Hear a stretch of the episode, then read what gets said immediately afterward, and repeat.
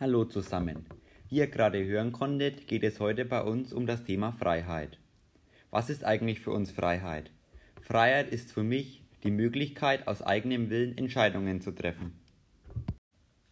Also für mich ist Freiheit auch Meinungsfreiheit, Willensfreiheit, Entscheidungsfreiheit, Handlungsfreiheit, Bewegungsfreiheit, Bildungsfreiheit, Religionsfreiheit und Pressefreiheit. Diese gerade genannten Freiheitsrechte sind in Deutschland und im politischen Europa im Grundgesetz der Verfassung festgeschrieben. Leider gilt das nicht für alle Länder. Zum Beispiel in Syrien herrscht keine Freiheit und wenn man sich zum Beispiel gegen die Politik auflehnt, wird man verfolgt und vertrieben. Freiheit ist Nein zu Zwängen und Ja zu Möglichkeiten zu sagen.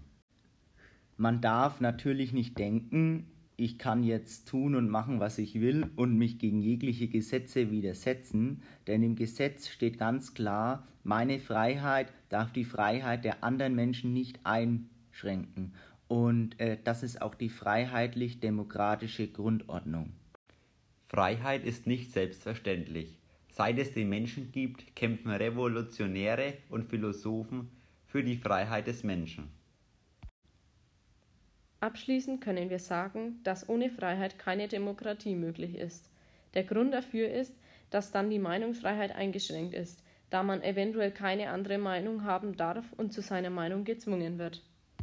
Jetzt konntet ihr einen Eindruck darüber gewinnen, was Freiheit bedeutet und wir hoffen, es hat euch gefallen. Danke für die Aufmerksamkeit.